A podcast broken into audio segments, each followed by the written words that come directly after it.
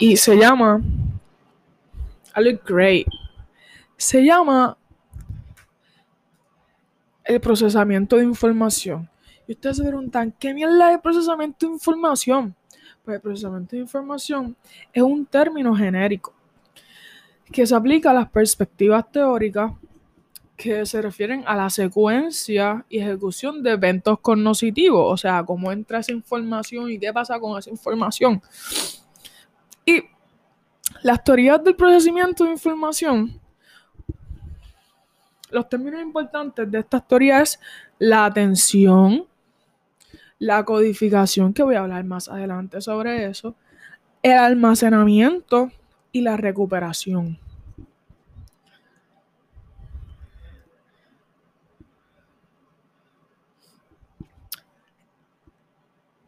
El sistema de procesamiento de la información tiene unos supuestos básicos.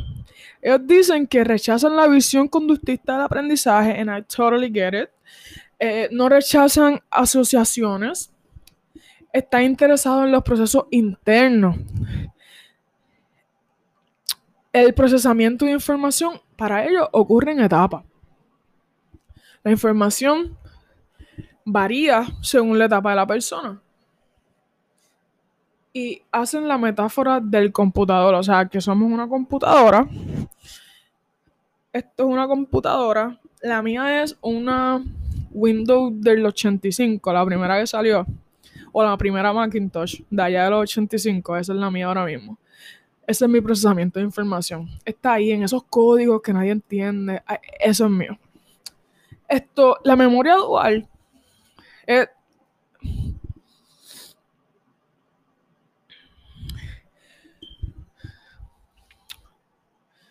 la memoria dual es básicamente un modelo. Eh, el modelo se llama el modelo de dos almacenes. ¿Y cuáles son esos dos almacenes?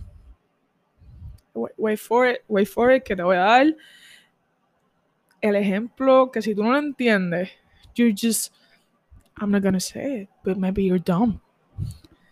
Y en los procesos de control, vamos a pensar que este es el proceso de control ejecutivo. Entonces, va a entrar la información, va a tener, va a entrar, va a tener un registro sensorial.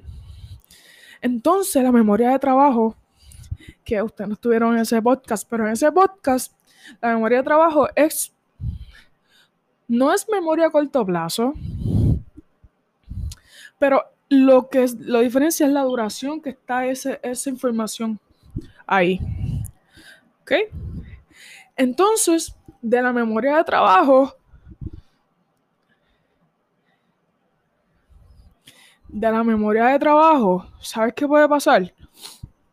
Se puede o activar la memoria a largo plazo o pueden ocurrir unos mecanismos de respuesta que están pasando. Entonces, regresamos a la entrada de información y puede eh, continuar, o sea, después pasa el registro y después va a la memoria de trabajo y a la memoria a largo plazo. ¿Y qué, y, qué es la memoria a largo You got away. El modelo de los dos almacenes tiene una fortaleza. Esta fortaleza es que tiene el efecto de la primacía. También tiene el efecto de la postremidad o la recencia.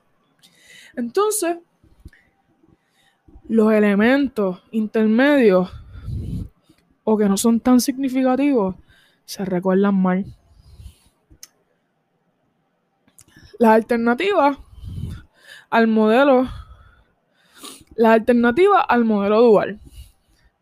El nivel de procesamiento eh, se ocupa de la memoria según el tipo y no el lugar del proceso que sufre la información.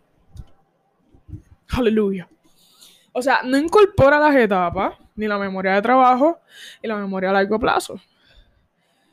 Entonces, dice el modelo dual que hay diferentes modos o niveles de procesar la información. Puede ser superficial, que eso es lo físico. Puede ser de manera fonológica, que eso es lo acústico o puede ser lo semántico, que es el significado. Hay unos niveles de activación en este modelo y para El, mantenimiento de información.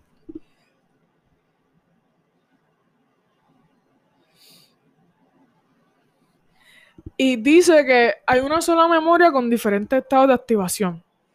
Y la información se puede encontrar en estado activo o inactivo. Se puede decir que para mi quiz, la información mía estuvo inactiva para no verla culpabilizar a mi profesor. Eh, es un ejemplo, vamos a pensar que estuve inactiva, eh, reconociendo que yo la estudié. Eh, la atención es muy necesaria para que ocurran estos niveles de, activación. And that's funny. That's funny porque yo no la tengo. Bueno, la tengo ahora porque estoy a cuatro pastillas de Neuromax. Se supone que me tomé dos. Y estoy a dos cafés. Un café que tenía ocho shots de Starbucks. And I think that's amazing. Yo estoy a a, lo mejor yo estoy a punto de un ataque del corazón and I, I, I, don't know, I didn't know I died, I'm dead. Ocurre en los niveles de activación lo que es la difusión de la activación. ¿Qué ocurre? Pues mira,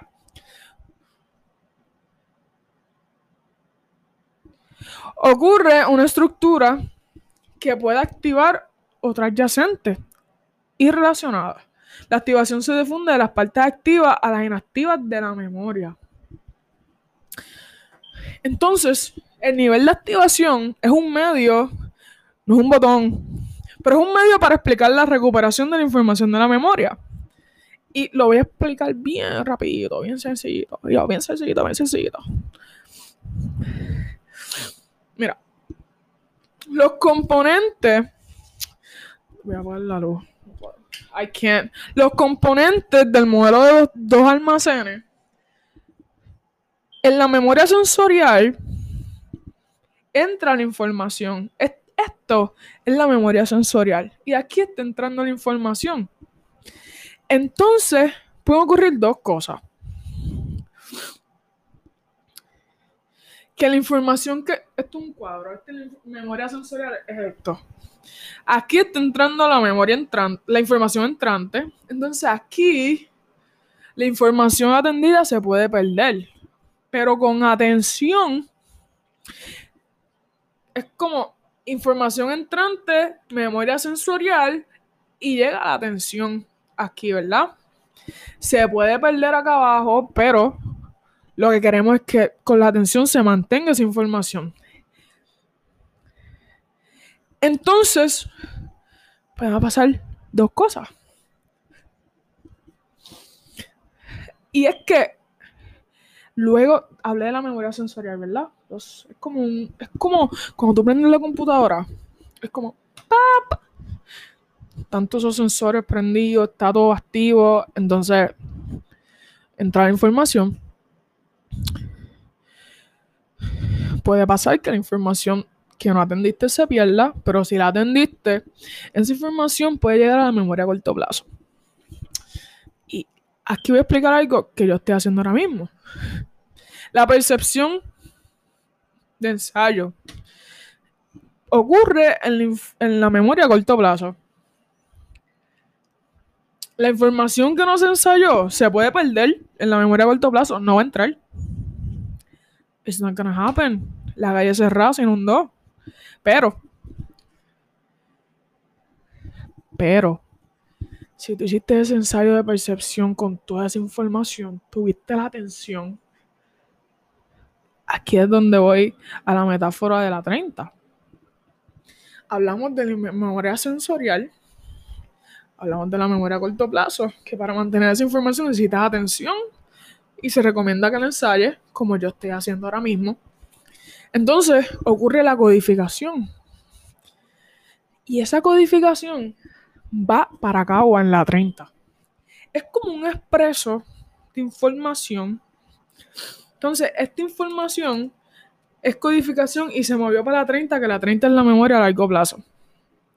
Entonces, después que subiste allá a codificarla en la 30 de Cagua, bajaste otra vez a la memoria de corto plazo Pumacao por la 30 para recuperar esa información. Y de esta manera, en Caguas, y así es como en Caguas, que está la memoria a largo plazo, que está lejos, pero se codifica en Caguas, la recupera en Humacao, en la 30, en el expreso de información. Y eso se llama almacenamiento. Esos son los almacenes. El almacén es memoria sensorial. Pero en realidad yo creo que el almacén del que habla es memoria a corto plazo y memoria a largo plazo. Esos almacenes, uno está en Humacao y otro está en Cagua.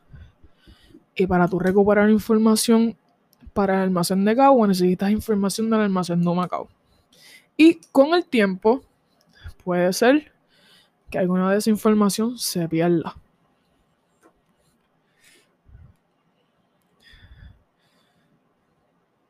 And that's um that's it.